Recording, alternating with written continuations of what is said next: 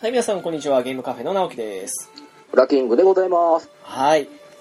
というわけで、あの、実はこれ、連続収録なんですけ ど、はい、あの、先週、あ先週というか前回に配信しされたと思うんですが、はですい。ね、ゲームのトラウマ会と、そして、陣太さんをお招きしてのドラゴンクエスト座談会でしたけど、はい。ラッキングさんどうでしたかねいやー、もう、ほんと、濃密でしたよね。そうですね、その一つですね。はいやー、でもやっぱり30年も歴史があると、ゲーム、ナンバリングだけでも、すごい時間でしたね、 本当に。い。まだ本当に、ナンバリングでもまだ本当に一部しか多分話せてないと思うんでね。話せてないですね。 はすごい大バカに話したあの結果でしたからね。い。そうですね。もう本当に一作品ごとでもう一回の回作れちゃうと思うんで。ええもうあの、まあ今後の、あれですよ、ネタに困った時のためのストックですよ。そうです ね。 ネタストックっていう。はい。シリーズ回としてはもうバッチリ成立するんで。ええで、まあ今回のテーマはそういうゲームとは一気に変わってなんですけど、はい。まああの、ウラキングさんもお好きで、私も大好きな作品なんですけども、あはい。の、布鬼剣心をちょっと、おー。多分これも今回だけで終わらないかもしれないですけど、とりあえず、話していけたらと思ってますので、よはい。ろしくお願いします。お願いします。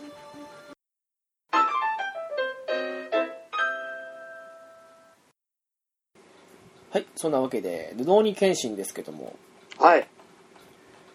えーと、そうですね、まあジャンプでやっていた漫画なんですけども、はい。これはあのー、ウラキングさん自体はあのーあれですか、やっぱり、ジャンプ時代から全部追って、リアルタイムに見てた感じですかそうですね、一応、ジャンプ自体から追って、全部読んで、で、一番最初に集めた単行本なんですよね。おー、はい。一番最初に、初めてこう、全巻揃えたっていうおー、なるほど。作品になるんで、あ、じゃあ、よほど好きじゃないとできないですもんね。そうですね。でもあれですね、あの、当時のジャンプとしてはそういう時代ものというか、そういうのじゃ成功しないよっていう風なところがあったみたいですけど、それを打ち破っての大ヒットでしたからね。そうですうね。ん。いやーいい作品だったと思いますよ。本当ですね。うん。まあ、あの、軽いあらすじ的なもので言いますと、はい。えっ、と、幕末時代にあの、人斬り抜刀斎と呼ばれた日村謙信が、まあ、はい。もう明治の時代ですけど、うん。布鬼としてあちこちを回ってる最中に、まあ、あの、ヒロインであるね、神谷薫であってましたよね、名前。はい、そうですね。はで い。すよね。久しぶりなんで少しあれですけど、のいるところにフラッと寄って少し巻き込まれる形で、まあ、最初の第1幕というか、はい。その辺がはあの始まるわけですけども、うん結局これはあの、どうですかね、ジャンプ的なところで言うと、あの、当時最強と言われた男っていうところもあって、はい。すごくかっこよさもありましたし、やっうん。ぱりなんかその、過去いろいろあったであろう、この謙信の、そのか過去を匂わせる影というか、そういうのもまあ、魅力の一つだと思うんですけど、うん。ウラキングさんとしては、あの、布鬼謙信の魅力というとどういうところだと思いますかねまあ、あの、やっぱりその、時代背景はい。があの辺りの時代幕末から明治にかけての時代が好きではい。でそこにまあちょっとした史実も入れながらのこう日村抜刀斎はい。でしたりでこうねやっぱりその最初のうちは全然そのどれだけ深い過去があるのかあんまり多くは語られないじゃないですかそうですね。中でこう今その明治の時代になって今もうそれこそお尋ね者として最初指名手配みたいな感じにされてますけどあのまあねその見た目の大きな特徴に左頬に大きな十字傷があるんでそうですね。はい。うんそれを見て「わいこいつが最初ね薫もお日村抜刀斎なのか?」って思いながら近づくんですけどやっぱり最初こう全然こうそんな感じをみじんも感じさせないなんかね、すっとぼけた感じの。安男って感じですもんね。ですね、えはい。全然そんなね、刀は刺してますけど、そんな大した武士でもないし、こいつが、まさかあの伝説の人蹴りなわけないだろうっていう。な何かあるたびにおろーって感じですから ね。そうそうそう。あれが好きで、はい。うん でしたけど、いざこうなんかね、ちょっと、窮地に達すと、やっぱりその、昔取った絹塚じゃないですけど、はい。類まれなる剣術でこう、相手を倒していくっていうのがね、いやー、好きでしたね。いやー、ほんとね、あの、うん、面白い漫画だなと最初は思いましたね、本当に。うん。で、なんだかんだ言って、あの、面白さの違いはあっても、はい。やっぱりあの、大きな流れというと、最初ってあの、東京編というか、序盤ですけど、はい。で、その次に京都編が来て、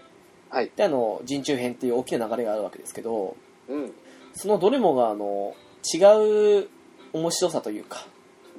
そうですね。思ったままあの最初から最後まで失速することなく終わったなっていうのも個人的には好きな理由ではあるんですよねうん。なんか本当に、いろんな形の面白さを、各編ごとに表現してたんで、はい読者サイドからしたら全然飽きが来ない漫画ではあったと思いますね。そうですね非常に好きな漫画でしたねこれははい。そうですねこれはちなみにあのはい。京都編と陣中編が大きな流れだと思うんですけどはい。どちら派ですかいやー、その、人間ドラマ的に言えば多分人中編の方が深いと思うんですよね。でしょうねはいうん。ただその、アクションという面で見ればやっぱり京都編が一番うん豪華かなとは思います。ですねうん。ウラキングさんの好み的にはどちらかなっていうのとまあ、ど、やっぱりどっちかって言われたらやっぱ京都編ですかね。ああなるほどう。うんーん私なんだかんだ言って人中編なんですよねあー、やっぱりこのストーリー重視の直樹さんには多分人中編はもう、ね、あーまさに。そう感じなんですかもしれないですねうん。なんかすごくあのいや京都編って流れ的な部分で言うとすごくジャンプの黄金パターンじゃないですか、そうですね。ええそれをルドーニケンシン風でやってるからものすごく面白いんですけどはい。ただそうですねやっぱりストーリー面でっていうのも含めてよくこの人中編をその人気があったその京都編のバトル系からこっち行ったなっていうのもありましたし、そうですね。ええうん。そういう意味で言っても、うん、そうですね、やっぱり人中編の話も含めて、非常に良かったなっていうのはありますね。うん、そうですね。まあもちろん、どっちも面白い上での話ですけどね。もちろんね、そう、ええシリーズ通しては全然おもし面白さにだらだらさはないんでね。ええそしてなんかあの、布に謙信的な感じで言うなら、あの、はい。これを語りたいっていうような、そういう大きな部分ってありますどうですね。まあやっぱり斎藤はじめの存在ですかね。あー、なるほど。新選組三番隊組長。はい。で、それこそもう、幕末の時代からずっともう、謙信とは因縁の関係で。はい。で、明治の時代になってね、ちょっと、新選組の解体後はちゃんと、明治政府の一警官として。藤田、えっと、藤田五郎ですねそうですよね。五郎警部補ですね、確か。そうですね。はい。えで、明治平君の元で仕事しながら、そうやって、裏の仕事もしてるみたいな。ー、実在した人物をモデルにっていうのは、まあよくある話ですけどね。うんただかっこよかったですねやっぱりそうですうね。んで、こう、最初にこう、謙信が神谷道場にいるっていうのを情報をつかむじゃないですか。はいで、最初こう、入るときに、あの、石田三役っていう、実際に新選組がこう変装するときに使った薬屋の、あはいはいなんですよ、あれをを用いて入ってくるじゃないですか。はいあれがちょっと、あ、なんかちょっと史実を、にのっとったところも織り込んでるっていうところがよりなんか、ストーリーに深みがも持てたんですよね。うーんうん。そういうなんか細かいところでちょっと史実、実際の史実を織り交ぜながら、オリジナルのストーリーを展開していったっていうところで、やっぱりその辺はあの作者の和月先生があの幕末が大好きってこともあってうんあちこちに散りばめられてるのもありますもんねやっぱりねそうなんですよねそれこそあのはいその登場人物のところで私が当時まあ今思ってもああと思うんですけどはいその斎藤はじめが出てきた後にあの大久保利通が出るじゃないですかはいはいはい出てきますねであの暗殺事件が起きるじゃないですかはいこれはあの史実通りに展開しながらも実は真相はこうだったみたいな感じであの宗次郎が暗殺しに行くじゃないですか、はいああいうところもなんとなくあの実際にはあのその伝わって聞いた我々の身としてはこうかもしれないですけど実際はこういうこともあったかもしれないっていうあたりがすごくああと思ったしうんなかなかその辺もうまく組み合わせてるなと思ってすごく印象なんですよねうんあの暗殺もまた印象的ですからねですね馬車の速度についていける脚力っていうのはねさすが宿地の持ち主ですよねで すねさすが点検の宗次郎って感じなんですけどまあそういうところもあって、まあそういうところがあったからこそ、あの、ジャンプで歴史ものは投稿っていうふうに言われながらも、ううんまく大ヒットにしたのかもしれないですね、やっぱり。そうですうね、ん。うまうまくこう史実とオリジナルを組み合わせたいい成功例だと思いますね非常にやっぱ面白かったですね。はいうん。なんですかね、あの、よく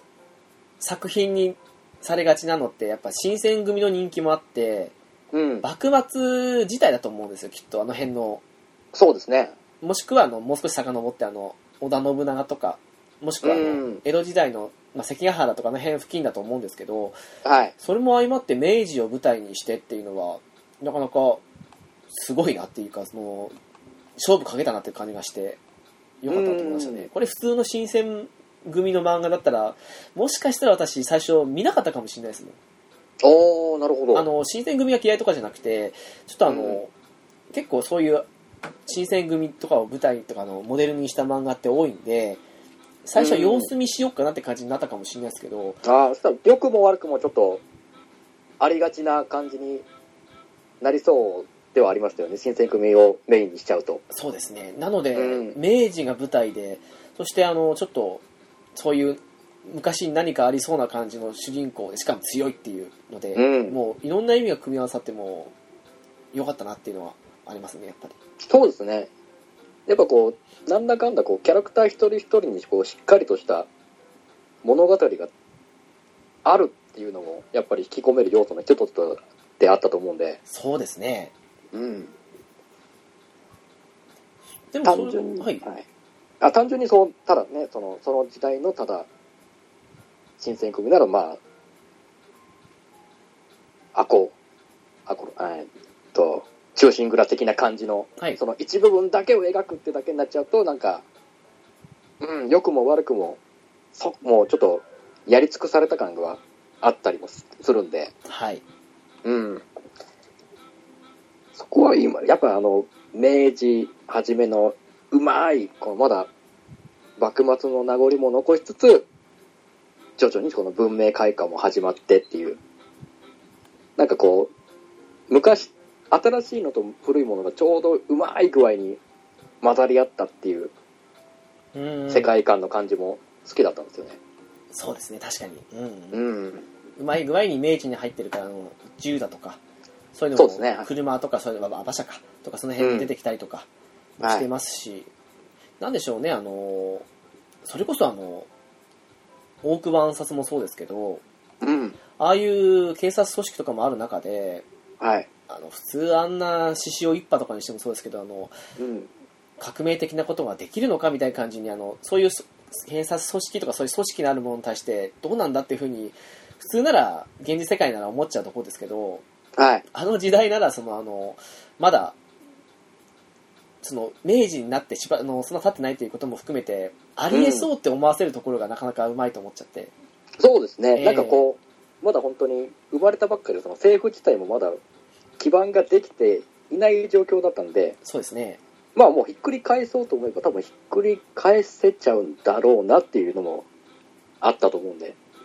だからなんとなくあの謙信たちにあのお願いしますって感じに期待をかけたりして京都編とかで始まりましたけど、はい。あの辺も、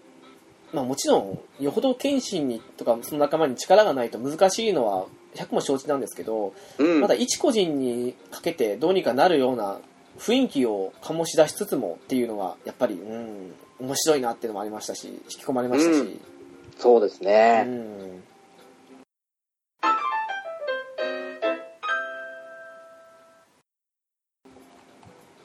ちなみにあのはい。好きなキャラクターでベスト3とかっていうとどんなふうになりますかねベスト3。はいなるほど。ああ、難しいなーああ、でも、ちょっと10本刀に偏りがちになってしまうんですけど、はい まあ3位は、鎌足りです かね。あのいいわゆるオカマと いうかそうです、そうです。はいなるほどあのーこう来た時にその男としても父親様の力になれずかといって女としてはもうあのー弓がいたんではいそのぞもぐこうどっちつかずな位置に葛藤しながらも獅子王に忠誠を尽くす感じなるほど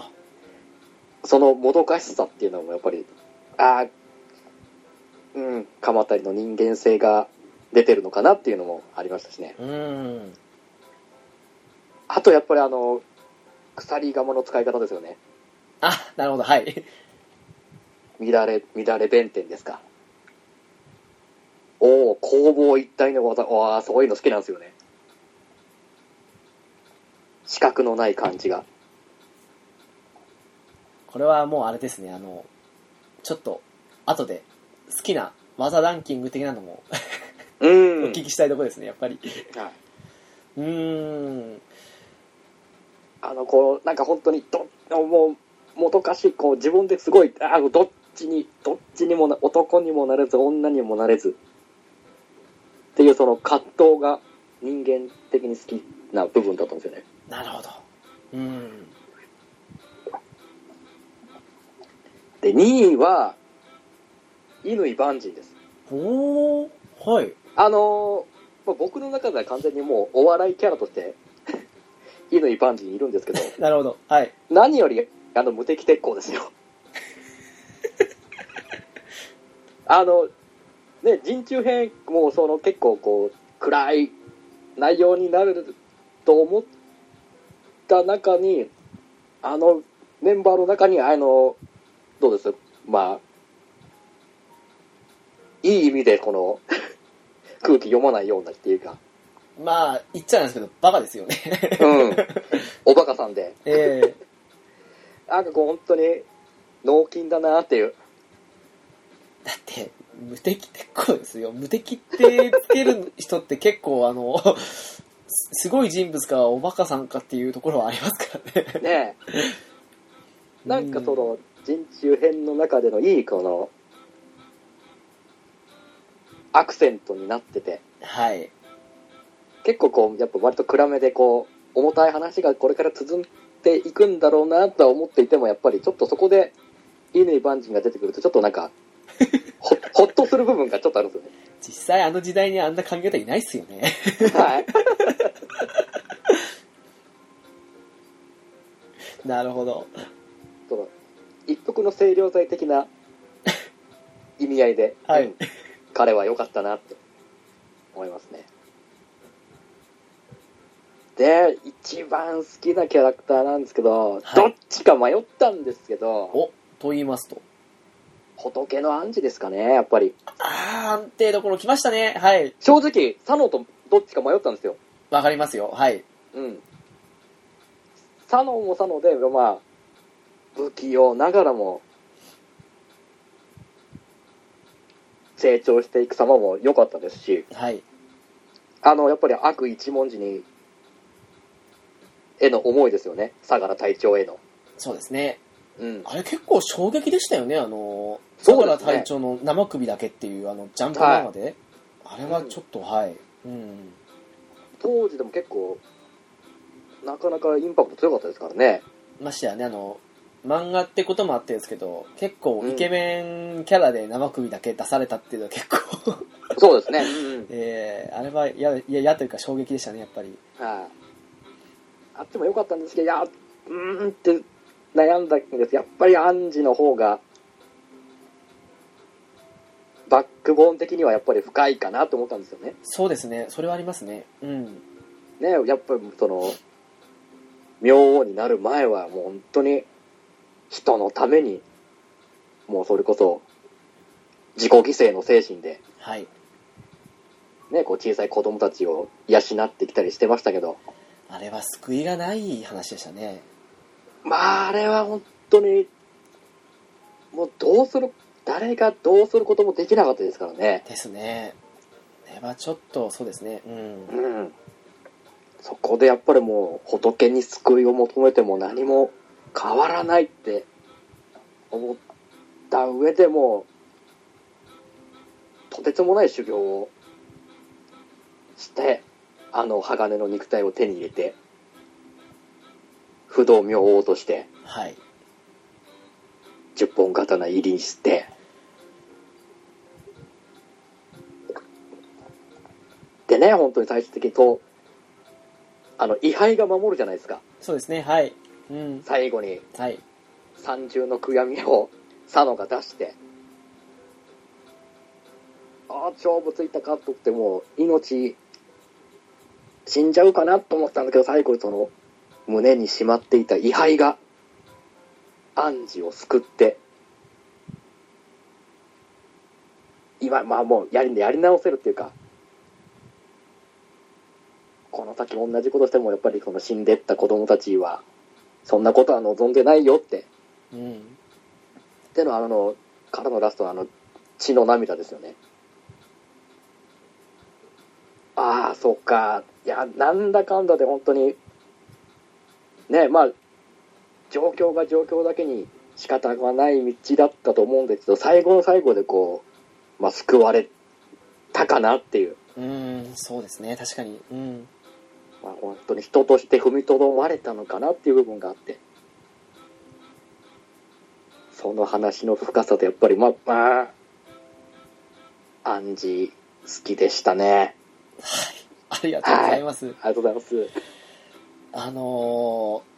続いちゃう感じなんですけどすはい私好きなキャラ第3位はアンジです ねおおいやーおっしゃる通りあのーうんどうしても救いがないじゃないですかあのそうなった経緯が、はいやっぱり、うん、そういう意味でもうなんかあの敵っていう風には、まあ、佐之助と殴り合いましたけどうんいうふうに思いましたしでも佐野の言ってることも確かにというふうに思いましたし、はい結局どっちも間違ってはいないわけですから、はいうんそういうのも含めてそうですねいやー まあでもおっしゃる通りですねうんねルドニケン深いシんそうですよ、ねうん、は深い話が本当多いけどもう本当その中でも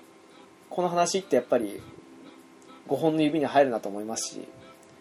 うんうん、でも1位な理由も本当わかりますというのも私1位に結構つながってくるところがあるのでおお、 はい 一応そんな感じでいくとして2位だと私なんだかんだ斎藤はじめですかねああなるほどあの貫いてる感がやっぱかっこいいですねあの、そうですねうん所属が変わってどうこうしても悪徳残は彼の中の絶対的なですからねやっぱりそうですね、もう本当に斎藤はじめの根幹の部分には、もう常に悪徳残のえ教えがありますからねえ。ええもうあれもそうですしまあ獅子王誠と戦う時は少しあの負傷してたこともあってちょっとあの、残念な結果というかになってしまいましたけど、はい。まああの実際作中でもあの佐野が言ってるように謙信以外に負けるとこを想像できないキャラですからねやっぱりやうー、うんんそうですね。っぱりそういうのもあって斎藤はじめは好きでしたねうん。で1位はやっぱりあの私は佐野助ですねおー。まあそのアンジとのやり取りもそうですしはいあ。とあの人中編の途中だったと思うんですけどあのはい。佐野の家族の話があるじゃないですかああ、はいはいはい。あの父親となんか久しぶりに会ったって言ったんですけど、そうですね、はい。もうそうですけどねやっぱりあの本人のこのキャラクター性まあ相良隊長との辺の損もありますしはい。まあやっぱりうんあの謙信一派というかあっちの方で誰が一番好きって言ったらやっぱり佐野ですね、うんうんうんうん、わかります。もちろんあのまああの主人公である謙信だったり、あとチートキャラである彦星十郎っていうのはまた違った意味で好きなんですけどうん。ただそうですねやっぱり普通な感じで考えると好きなキャラっていうとその3人かなっていううんうんありうんますね、うんも。ちろんわかります好きなキャラいっぱいいるのはもちろんですけどね はい。あえて3人あげるとすると、そうですねですね。はい。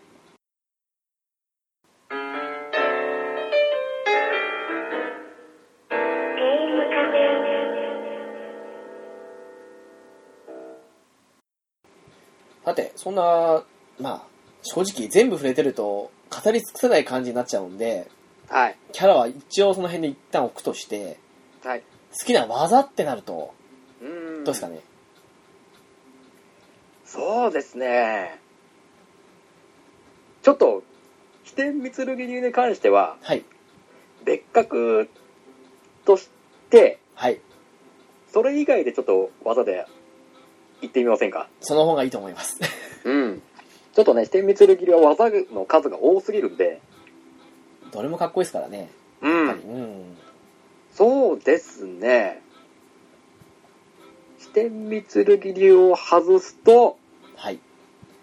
僕、小立ち二刀流の陰陽発しですかね。ああいいでいいとこ行きますね あの、一刀目の小立ちと全く同じ軌道で真後ろに二本目の小立ちもはい放つ。で、一撃目を弾いたとしてもすぐさま二撃目が来るっていう。あのかいいですね発想はすごいなと思いましたね。うーんいやーなるほどそのまあ小立ち二刀流ってやっぱり接近戦じゃないですか、まあ、小立ちなだけにそうですねはいあえてその小立ちを手放すっていう技万が一それで外されたら普通に考えたらあとどうすんのってなっちゃいますよねそうですねもう都市空間で が動いて動いてる最中にまたその最初放った小立ちを拾い上げてとかそんなことできるわけないじゃないですかええあの一瞬の刹那の中ではいそこにをあえて投げ投げ技でいくっていう実小際立ちとですねはず 2, 2本目外しても外のまだありますからね実際にそうなんですよんあるんでそこがまたちょっとあ思ってた小立ち二刀流をちょっと軽く上回ったんですよねああのルオニ謙信というよりかも小立ちという技でのですかもそうですそうです小立ちのその使い方としてうなるほどうんおおなるほどと思ってそれはありますね確かに、うんはいあれは言っちゃえば本当に謙信の超反応があったからこそ避けれた技ですけどはい普通に考えたら無理ですよねそうですねてかまあうん普通じゃないと言われたら確かにそれは漫画だから仕方ないんですけど、ん でもそうですねあれは確実にこうダメージを与える上での音としてはかなり効果的だなと思って。はいうん。が、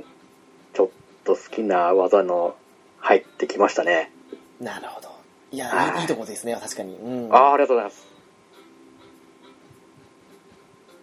あと、そうですね。ええ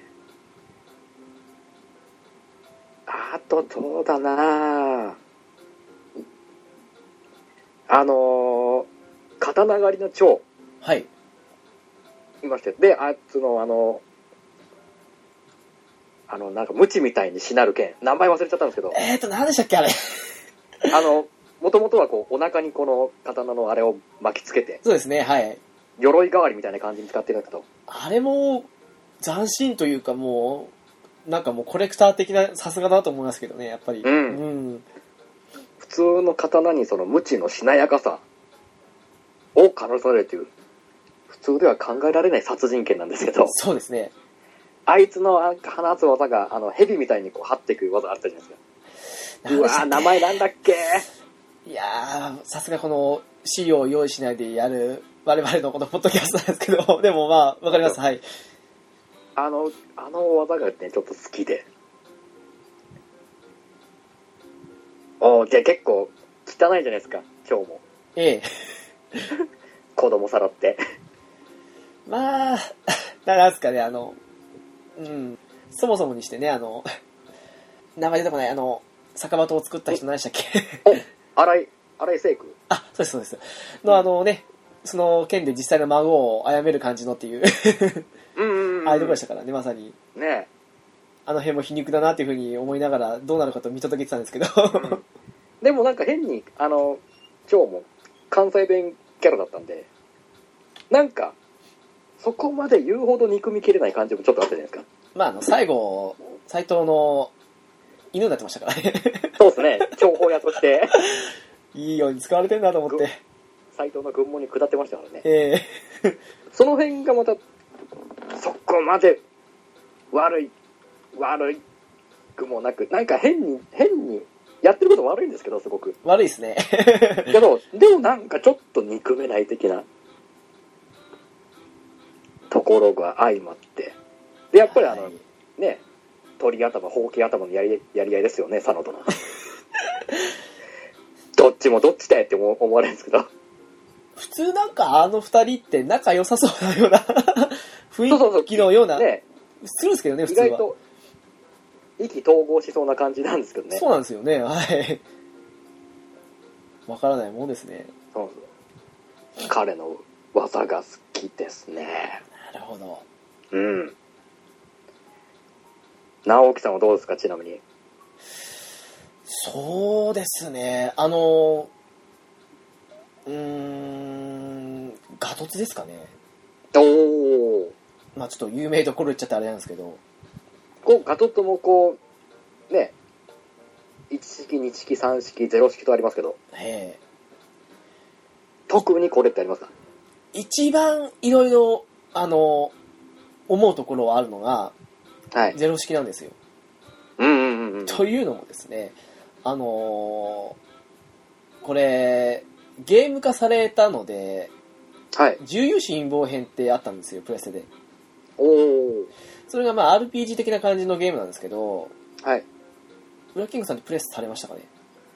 いやあのあるのは知ってましたけどプレイはしてないですねえっ、とですね、あの、男か女かって感じで、あの、主人公を選べまして、うんうんで、まあ、戦闘システムは、あの、簡単に言ってしまうじゃんけんですね。なるほどなるほど上段、中段、下段で、その、それぞれ相性があって、それで相手の攻撃を、まあ、ある程度読んだ上で入力していくって感じなんですけど、うんでですね、あの、これ、男主人公と女主人公っていう別れだったかちょっと曖昧なんですけど、あの、序盤であの、謙信の代わりじゃないですけど、斎藤か、もしくは青しかどっちか仲間に入るんですよ。おおで、中盤あたりであの、その二人どっちかが大怪我して、そこで代わりに謙信参戦って感じなんですけど、うん時にですね、私ガトツゼロ式が見たくて、うんすんごい斎藤のレベル上げたんですよ。はいはいはいであのやった覚えたって言った瞬間にその大怪我離脱で私結局一回もガトツゼロ式をそのゲーム内に見てないっていうああいうのもあっもういて一回離脱したらもうまた仲間戻ってこないですか戻ってこないんですよ代わりに剣う心わなんでなのであのそれも相まってもうあの作中でのあの活躍もそうですけどすんごくこうやってあの高嶺の花というかーうん見たかったけど見れなかった今あの YouTube とかで見れると思うんですけどまさに奥の手でしたからねええうんなのもあって、やっぱりあの、うーん、ガトツ自体がやっぱりあの、月だけにもう特化したっていう、あの辺のうんうんうん一本的な感じのもすごい、とことんそれだけにこだわるっていうのも好きでしたし、はいうん、うんやっぱそうですね、あれが好きでしたね。なるほどあとは、まあ、技というか、あの、すごくあの、おおと思ったのが、はい。あの、流水の動きですね。お青ー、白いいですね。うんうん。なんかああいう感じで、ススススーって感じのがなんかあの、おおっと当時思っちゃって、 うんうん。真似したけどできないって当たり前ですよね。 そりゃそうですよね。ええそれは無理ですけどね。 やっぱり、うん、そこはありましたね。確かに、こう、いろんな方法があったんですけど、なかなか渋いですよね。渋い流で水すの動きね。ええうんうんやっぱりそうですね、あの辺の部分が、おって思いましたし、うんうんうん。単純なね、やっぱりあの、攻撃するって、まあ、前段階ですけど、はい。技っていう、その、仕掛けるって感じじゃない状態ですけど、まあ、すごく、うん、ああ、いいなっていうのがありましたし、うんうん。と、あと、そうですね、もう一つぐらいってなると、はい。そうですね、散々真似したっていう意味で言っても、私、二人の極みかなっていう。なるほど。できこれるはのかなっていうのはありました、やっぱり。原理はね、わかるんで、そうですね。やりたくなりますよね。あの、指曲げた時の、第二関節ですかこれ多分。そうですね、はい。した後に今度あの、まあ、出てるあの、拳の部分というか、はい。で、っていう、まあ、でもできるわけはないし、できたとしてもそれは本当に、それだけの効果発揮するのかもは、あの、謎ですけど、うんうんうん。やっぱ真似しましたね。当時まだ小学校だったんで、ああ、そうです。ああ、そうですよね。そしうてん連載開始したところの時はまだ小学校だったんで、おー真似しましたね。まあ、出た時は、やっぱみんなこぞってやろうとしましたよね。しますします。うん、わそかりまのす。その辺の棒を拾ってきて、あの、ヤヒコバリにね、あの、もう、見よう見まねで、そうです。えーもう、まあ、できるわけないですけどね。飛天水流流のなんかやったりとか、うんそういう黒歴史的な、ありますけど ね。あのわかりますよ。まあ、ルローリン検診好きのね、あの当時の男の子はもうみんな必ずやっても過言じゃないぐらいですよね。やりますね。うん。じゃあ、そのところで、あの、飛天水流流のベスト3じゃないですけど、はい、いっちゃいますかね。いっちゃいますか。はい。僕ね、じゃあまず3位がね、はい。ドリューセンですかね。うわー、来ましたね。はい。はい。なんでしょう、あの、飛び道具感。それやっこぱそ、りその、はい。はい野間坂3の時にもおっしゃってましたもんね。そうですね、あの、ロモサガ3でも、チズリザンゲスが好きって言ってたんで、あの、発想がやっぱり、否定、三剣にもあって、はい。同流戦好きでしたね。いいですねなんかちょっとしたこう、サプライズじゃないですけど、ちょっとちょっとしたこう、驚かされるじゃないですか。はい。もう単純にその、否定、三剣の剣術なんで、なんとなくこう、パターン的には、いくつか想像はできたんですけど、はい。その中でのドリュー戦だったんで、ああ、そんな使い方して刀折れねえのって思っちゃったんですけど、いや、あれ、どう考えても途中でパキンコースですよね。必ず傷つきますよね。ええ。刃こぼれもバンバンするだろうし。普通に考えて、あの、刀っていう、細いもので、あれだけのものをっていうのは無理があるんですけどね。 うん。さすが漫画というか、そうですね。ええ。あのでも単純にその攻撃の幅のインパクトっていう部分で、ドリュー戦が好きですかね。遠距離技って、ドリュー戦と飛竜戦ぐらいですかね。ぐらいですね。まだありましたっけあ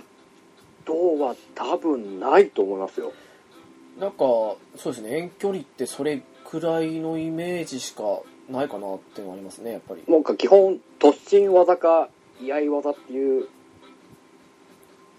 のが印象強いんで。ええ。うん。飛び、単純な飛び道具ってなると、やっぱりそれぐらいかなという。ですね。うん。で、2位なんですけど、はい。そうですね、流追戦ですかね。来ましたね。うん。もう単純に、かっこいい。これ一番出たんじゃないですかねどうですかね劇中で多分流追戦か流昇戦が一番出てると思うんですけど優勝戦多いですね確かにうん、うん一番多分飛天満流の中ではこの基本的な技なんだろうなと思うんですよねなんかあすれごだけ数多く使ってるくそうですね流追戦が見た印象的には多分あれ、うん最初から使ったからですかねまあ、そうですね多分うん一番最初から使ってたっていうのもあると思うんですけどなんかその基本ベースみたいな飛天満流の、うんですねそんな技ですかねで1位なんですけどちょっとこれ卑怯なんですけどはいあの流感染のコンボです来ました流ね感染つむじ木枯らし嵐えあの一連の連続攻撃ですかえいやーあのーさすがウラキングさんというかもう好きなキャラの時もそうですけど 見事につなげてきてくれて本当いやいやいやいやいやあのーもう先に言っちゃいますけどはい私第3位が流感染つむじです、おーおまあつむじだけですけどとりあえずーあえてつむじああなるほどそ のいやというかあの視点のうん合わせ技でこられると思いもしなく てあのね、正直僕も卑怯なと思ったんですけど、やっぱり、あげちゃうと、やっぱあの一連の動きがセットになっちゃうんですよね。そうなんですよただまあ、うんつむじ木枯らし嵐って考えた時にうーん悩んでつむじにしとこうかなと思ったのがおっさ3つ合わせ技かって今思っちゃって いや、でもね、つむじのあの出だしがあってこその木枯らし嵐なんで、いやーそうなんですよねあのつむじの出始めが本当好きでねううんわかりますでも確かにそうですねそれがありだったら私もその3つですねやっぱりうん、 3つあってこその入館戦って感じがしちゃうんでやっぱり今までそのね、京都編入る前までは普通にただの流感染としてそうですね使ってたところはあそこで、まさかのそんな派生技があるなんてっていう。そうなんですよ。飛天三剣流ってあの、今まで使った技に派生があったりするとそうもう、すごいですからね。バリエーションに富んでるところがまたね、うわ、その、男の子のこ心をくすぐる、うまい演出だなと思ったんですよね。ですね。特にもうう、んこの入館戦のこのコンボは、誰もが見た、まあ当たり前ですけども、うん。コンボっていう中じゃもう、その、派生さの、派生する技の中では本当有名なもんですからね。そうですえね。もうあの、あの本当に嵐までの一連の流れは、さすが飛天三剣流だなって思いましたね。えですね。うん。はい。そんな僕の飛天三剣流ベスト3だったんですけど、はい、ありがとうございます。ありがとうございます。まあ、あの、私はもう、今言っちゃったんですけど、う。うんん、有感染つむじが3位ですね。はい。というかもう、うん、いいのならもう3連コンボですね。 うん。これはかっこいいですね、やっぱり。あれは、やっぱり、セットにしたくなっちゃいますよ。なりますね。うん。ん。で、まあ、次がですね、正直、優勝戦も捨てがたかったんですけど、うんうん。なんだかんだ私、総流戦ですね。ああ、なるほど。二段抜刀いい術です。ね。初めて、確かこれ、陣営の時でしたっけ、使ったの。えーっと、そうですね、はい。なんかもう、マジかと思って。 うんうんうん。そこで、さやと思って。そうですね、鞘を、またかもついて、二刀流的な、して、メドルゲームあるんだってそういうなんでね。すよ、はい。うん、確かに鞘も鉄だよなと思って確かに。いやーもうすごくうんかっこいいの一言ですねやっぱりうん、あれはかっこよかったですね。ええでまあ1位なんですけどはい。これはあの昔からそうなんですけどはい。 1位揺るがないです私あのおお。くずり予選ですねああ、やはりクズ流戦ですか。雨かけるはむしろいいのでとりあえずくずり予選ですねやっぱりうんうん。なんでしょうねあのこれは真似しようにも無理なんですけど当たり前のことですけどただそうですねあの最強じゃないあたりも好きかなっていううんうんうん、そうですね。どうしてもあの最終奥義的にあの天かける竜のひらめきをやっぱりあの最後の方は多用してしまうところありましたけどはい。やっぱりそういう意味でうん一あの奥義伝承での一位関係も含めて崩り優先かなっていううんうんうんうんうんうん。あとやっぱり彦星重要がかっこよかったんでその得意としてたのもやっぱ好きになった理由の一つかなっていううん、やっぱりそのね、飛天満流の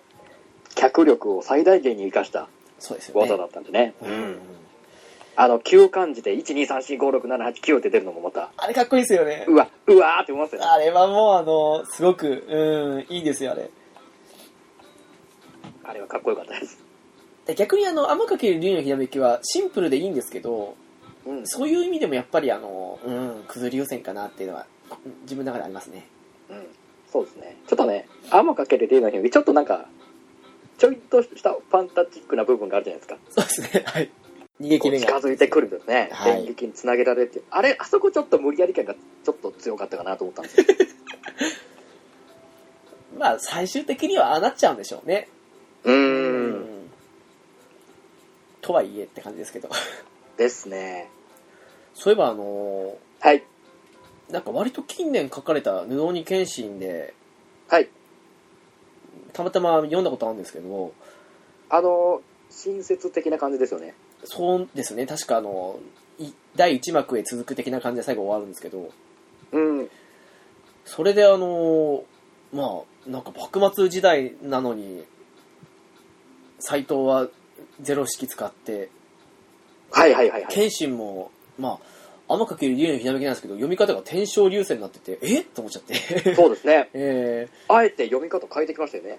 まあ普通は天正流星って読まされますよねうん。天かける竜のひらめきってなんかね、古文的な感じの読み方で。 ええうんうん。こんな読み方ありかと思っちゃいましたけど ねでもまあですねやっぱりあのどれもこれもやっぱり飛天三剣流っていうのは惹かれるものはありますしねうん。そういう意味でもあの格闘ゲームだった時は楽しくて使えると思ってやったんですよねはいはいはいはい。でも私あのプレステのあの最初のやつしかやってないんで後半出たあの PSP かなんかと思うんですけど出てたゲームの方は触れてないんですけどうわ、俺もしかしたらやった経験があるかもしれないですね。えっと一心激なんだっけな一心激闘編かなだと思うんですけどです。なんかね、本当に、なんとなくプレイをしたような、なんかね、謙信のあの、あれはなんだ流追戦なのかなはいすげえダサく見えたんですよね。あの、ポリゴン自体ダサいですからね、あれ、もう本当に。うん。なんかそれがちょっと印象にあって、それだけしか覚えてないんですけど、あれ、もしかしたら手出してるなって思うんだよな。まあ、なんか当時は、あの、自分で飛天三剣を使えるっていうところがもう嬉しくなっちゃって、うん普。通に考えるとクソ系だとは思うんですよ、多分。そうですね。重勇士の方は結構、うん、賛否ありながらも面白くてできたんですけど、うん。ただ、そうですね、格闘ゲームの方は、うんと思うところもあったんですけど、ただまあ、自分でその、飛天三剣流、まあ、敵は置いとくとして使えるっていうのが少し嬉しくなっちゃって、うん。使ってながらも友達の使うあのサノナのザマ島ですよね確かにでっかいのはい、ザボトですね。はいあれに振り回されてひどい目に遭わされたっていう 苦い記憶しかないのもあるんですけどね近づけねえってなっちゃいますからね。あそれこそ格闘ゲーム界で話し忘れましたけど本当ルノーニケンシンの格闘ゲームもありましたよ そういえばそういえばありましたね。私今、うんやふと思い出してみました。やってたなって思いましたもん や何気にやってますね。っぱりルノーニケンシンは面白かったですねうん。ゲームもそのあのプレステとか出たその全盛期の頃はやっぱり買ってやってましたしはい。あとはちょっとお話を変えて次アニメ関連の方でと思うんですけど、おおはい、はい。そちらの方に行こうと思います。はい。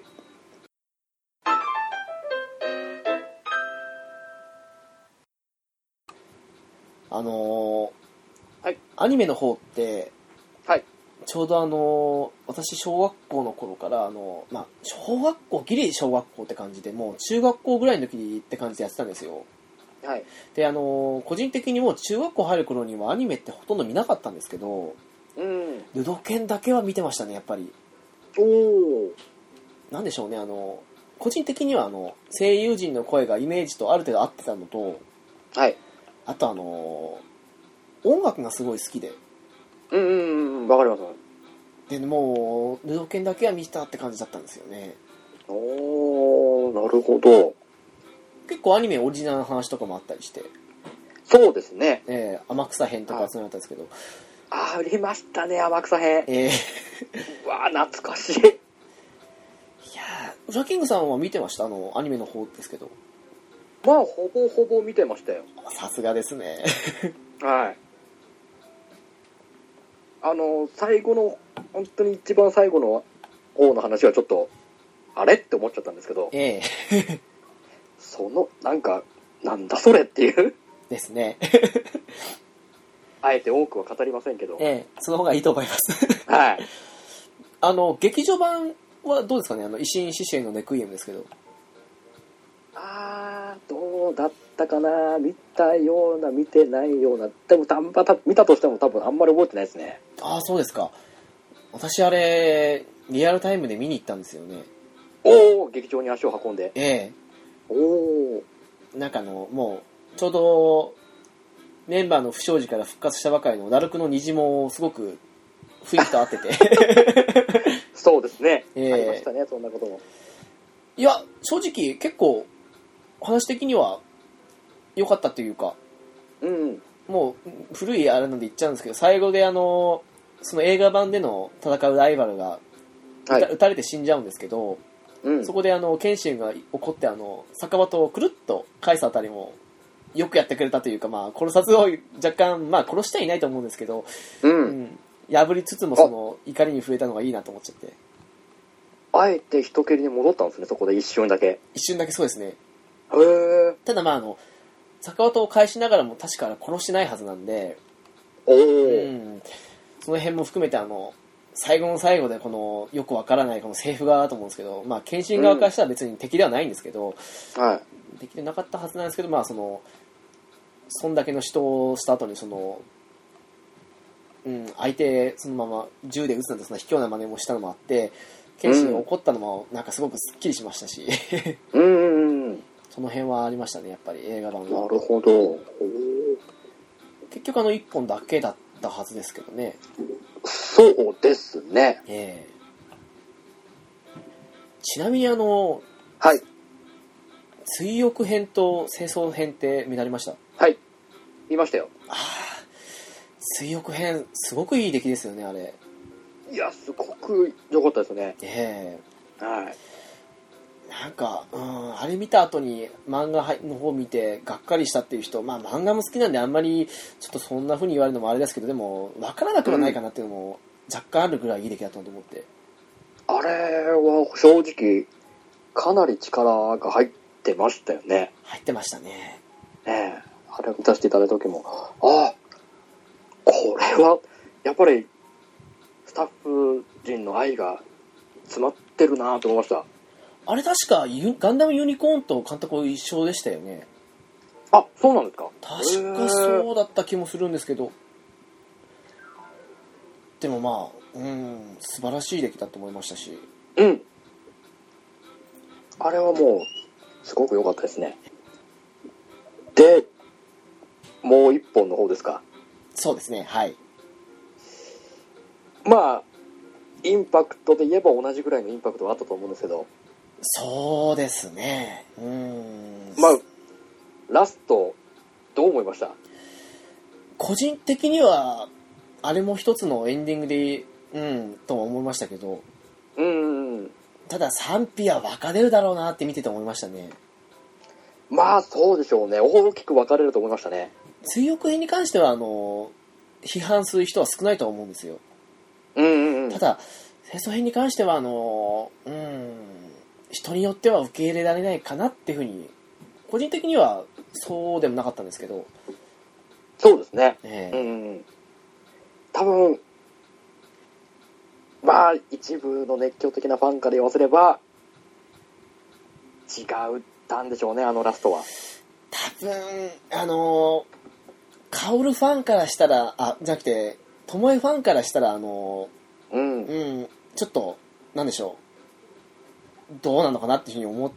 ちゃったかなっていう。 ねうん、えうーんと思っちゃいましたね純粋なあのどっちとかじゃなくてルドケン自体のファンっていう一言でことで言うんだったらあの個人的には、うん、一つのエンディングという意味で言うなら、すごく実際見て涙出ましたし、うんうんうん。すごく良かったと思うんですけど、ただまそうあ、ですね、そのうん、一つの終着点っていう意味では、あれもまた一つの正解ではあると思いますよね。思いますね。ただまあ、うんうん、あの、否定するというか、うん、ちょっとあの、うん受け入れられないって感じに言ってしまう人の気持ちもわからないではないかなっていううんうんうんうん感じですかね。ですねいやでも良くも悪くも2作ともよくできてた作品だとは思うんでね思いますね。うん。まあ記憶にはすごく残る作品になったなと思いましたね実際、そうですね。あの、清掃編に関してはたまに見ますね。おお水浴編に関しては、あの、ちょっと悲しいので、なるべく見ないようにっていうか、ですね。ただまあそういう意味合いも含めて原作そしてアニメのその辺の全部そうですけど、はいどれとっても本当名作としか言いようがないなっていうのは思いましたねうんねほんとそれこそねこの後実写映画化をされるわけですけどええまあされて納得の作品ではありますからねそうですねうん、うんただ実写版はどうでしたあのーまあその時間が限られてるんではいそのどうしてもまあそのその1から10まで見たい人にとってはちょっとあれって思うところも多々あると思うんですけどまあそうですね仕方ない部分もありますからねでもあの限られた時間内の中ではよく作られたとは思いますねうーんうんなんでしょうねあれって結局その人中編とかには行ってないですけどはいそっちの方を、まあ、多少の話を、その映画寄りというか、そのうん映画向けな感じで変えたとして、作りますかどうかっていうふうなところがあったら、賛成、反対、どっちになりますかね。ああこれ難しいところなんですよね清掃編ってまたちょっとあの人中編ってまたちょっとその京都編と毛色が違うじゃないですかそうですね。京都編のように作れるかってなるとちょっとうーんと難しいかなって思うんですよそうですね。あのーやっぱりより深く人間ドラマを作らなきゃい多分成立しないと思うんでなんでしょうね。あの、単純な人間ドラマで、その、有名なというか、その、演技力に定評のある人たちで、その、あの、はい人間ドラマをするっていうのだったらあのまあハードルは高いですけどでもまだあの普通に京都編やよりかは現実的かなと思うんですけどそうですねうんただうーんなんかもう単純にもうあのなんでしょうね名作ですけどそのあの散々そのあの京都編とかの派手さの後にやると地味に思っちゃう人もいるのかなっていうあーりますね確かその今時の子だと多分その映画からルーム検証を知ったって人も少なくないと思うんでですねあのもう名作かどうかっていうやつのあのそうですねミーハーというかその人たちにもあのそのまあ興行収入的にあの成功を収めないとっていうところもあると思うのではいそういうので見ると非常に難しい作りになっちゃうのかなっていう話ではあるなっていうそうですね多分作ったとしてもその前作の京都編と比べると興行収入は多分落ちると思うんですよなんですよねきっとうんそう考えちゃうとあのなんかいい出来になったとしても不当な評価を得られちゃうかなって思うと賛成もしたくないかなって思っちゃうしそうなんですよ ねうんすごくいい話なんですけどねあそこうん、で実写化するにも結構適した内容だと思うんでええですねやっぱりうんただまああれですかあの当時はまだ謙信も幼いというかですし、うんんそれ考えるとあでもまあうん難しいですねやっぱり そうなんですよなかなかね見たい気持ちももちろんあるんですけどそうですねそのやっぱり原作の綺麗なままで思い出として撮っておきたいっていう部分もあるん ではい。ただ、やっぱりあれですね、あの、なんだかんだ言って、その、映画しか見たことないっていう人、今増えてきてるかもしれないので、そうですねもうだいぶ古い作品なんでねえーうんそれ考えちゃうと、やっぱりあの、ぜひ、まあ、完全版とかもありますし、あの、はい漫画の方ですけど、うんを見るとか、もしくは、その、映画版のそのあの、要は謙信のあの、人切り抜刀祭で、で、今は殺さずを貫いてるっていう話を知った上で見れば、あの、追憶編はすんなり見れるんじゃないかとも思いますし、うんうんうんうん、うんそうですねやっぱあれはあの、アニメ史に残るだけの名作だと思うんで、いやなんか本当に後世に語り継いでもいいと思える作品ではあるんでですよね。うんなんか、時代物ののアニメではもう、3本入んじゃないかってぐらいのいい出来ですからね。そうですうねん。うんじゃあ他にあなんかこの、うはい、ねそれこそ年に1回でも地上波でも、まあ、どっかしら地上波じゃなくてもいいですけどはい、年1ぐらいでこのポッて流してくれると放送してくれるとまたうんいいから冬冬の時期にこうポッと流してもらえるとまあきっと毎年見ると思いますよもしくは、YouTube でもありそうですよね。ああーありそうですねええなんか、ううんん、どんな形でも、ぜひ見てほしいなと思っちゃいますし、うんやっぱそういうのありますね。うん、ああります。ね本当にもしまだ見てないよって方がいらっしゃったらぜひまあレンタルであるんですかねレンタルは多分あるんじゃないですかね。ですかね、まあ、レンタル DVD でとすか。はい。借りてもし見ていただけるとその2人でねこれだけ後世に語り継いでもいいぐらいの作品だっていう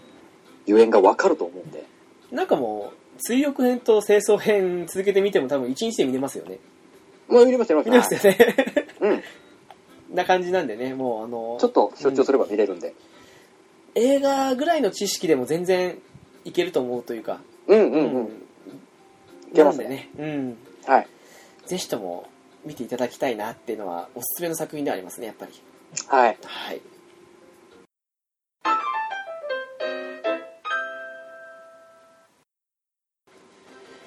さてそんなわけでもう全然ねもう話が尽きないぐらいまだまだある感じなんですけども、はいもうこれはあれですねもうあの誰かもうまあ我々2人でもいいんですけどうんもし誰かいらっしゃったらその方も含めた上での1回座談会でもう好き勝手にそうですのね方がいいですねもうきっともうこのキャラの話してねえじゃねえかってすごいあると思うんでそれこそ今このキャラのこと話させろよっていうのありますかね今オフレコであのね裏キングさんおっしゃってましたけど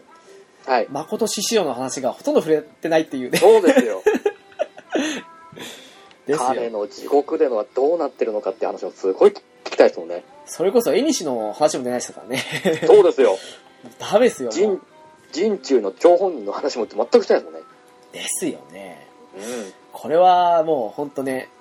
次回予告ですよねそう本当にまたいいですね次のストック会が決定していやでも本当あのキャラだけでもそうですし技だけでもそうですしそのあのこうだったんじゃないかっていうそういうまそうですよあ、うん、話だけでもいけますからねまだまだ本当ね宗次郎は北に行ってどうなったのかって話ですねそうですねトントンデン兵になりましたけどもう宗次郎もそうですけども10本ガナとかもあのね人中編のあのそうそうは6人の話も全然しないですからねうん軽く触れたぐらいで全くしてないですもんねぜひともね、うん、はいやってみたいですけどそのうち本当にそうですね楽しみにしてますよはいもう誰か出させろっていうかもうぜひ話したいなって方はもうね、はいぜひ何かしらで連絡くれればそうもでう考えますのではいはいというわけでお知らせに行きたいと思いますはいでゲームカフェはゲームや漫画を中心に映画や音楽時には雑談だってしちゃうポッドキャストですホームページはゲームカフェアットあえゲームカフェドットシーサードットネットです。メールアドレスはゲームカフェアットマークアウトロックドット JP です。えー、ツイッター ID ですが、ゲームカフェ01になります。ハッシュタグですが、シャープゲームカフェ、ゲームはひらがな、そしてカフェはカタカナでお願いいたします。お願いしおま願いす。しますいす。ません、なんかもう、お知らせ全然言い慣れてなくて、いつも噛んじゃうんですけど。大丈夫です。あの、うちの番組、そもそもパーソナリティである私自身がよく噛むん で。もう、まあ、ですね。言い慣れるようにしておきますんで、次回は。いえいえ、もう、気軽で全然構いません、もう。散々やっといて、また、私散々かいあの噛みますからね。今も噛みましたし。その噛み具合もまたゲームカフェの魅力ということで。そうでありたいですね。 いやー、というわけでね、もう今回、ヌドーニケンシンをもう本当、触り程度にしか話せませんでしたけど、はい。はい、もうね、お送りいたしましたので、はい。皆さんぜひともあの、単行本、そして、まあ、OVA 編でもご覧になってほしいなと思いますので、はい。本当どこ見ても名作ですね。あの、捨てるところはないです。はい。ないです。はい。というわけで、今回お送りいたしました、私、ゲームカフェの直樹と、はブラキングでした。い、次回もよろしくお願いいたします。失礼します。